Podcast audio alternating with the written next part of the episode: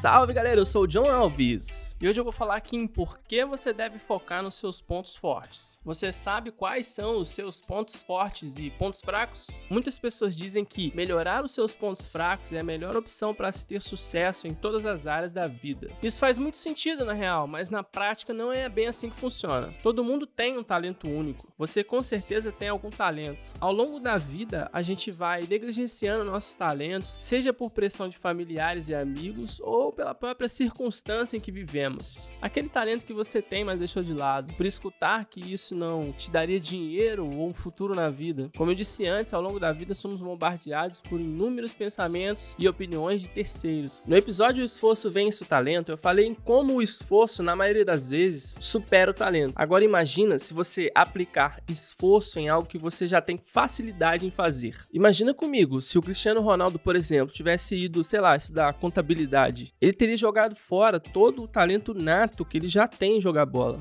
Aplicar tempo e esforço em algo que você não é bom, na maioria das vezes vai te fazer perder muito tempo. Isso não quer dizer que você não deva melhorar os seus pontos fracos, mas se você aplicar esse esforço em algo que você tem talento, você já sai em vantagem. Então a dica é: identifique os seus pontos fortes e fracos. Escreva seus pontos fortes e fracos. Assim você pode listar esses pontos e focar nos pontos fortes. Identificar seu talento é simples. Pense em algo que você faz com velocidade e nem percebe o tempo passar. Isso é chamado de estado de fluxo e provavelmente é aí que está o seu talento. O exercício que eu quero te propor é o seguinte: identifique seu talento e pratique. É impossível você não ter resultados. Bom, para finalizar, dê mais atenção às suas habilidades naturais, aquelas que se apresentam com facilidade cedo na sua vida. Não dê as costas para o seu talento. Treine todos os dias os seus pontos fortes. E lembre-se, o que lapida o seu talento é a disciplina. Treinar os seus pontos fracos vai te deixar medíocre. Treinar os seus pontos fortes vai te deixar imbatível. Então é isso, espero que você tenha gostado desse episódio. Não esqueça de compartilhar e marcar a gente lá no Instagram.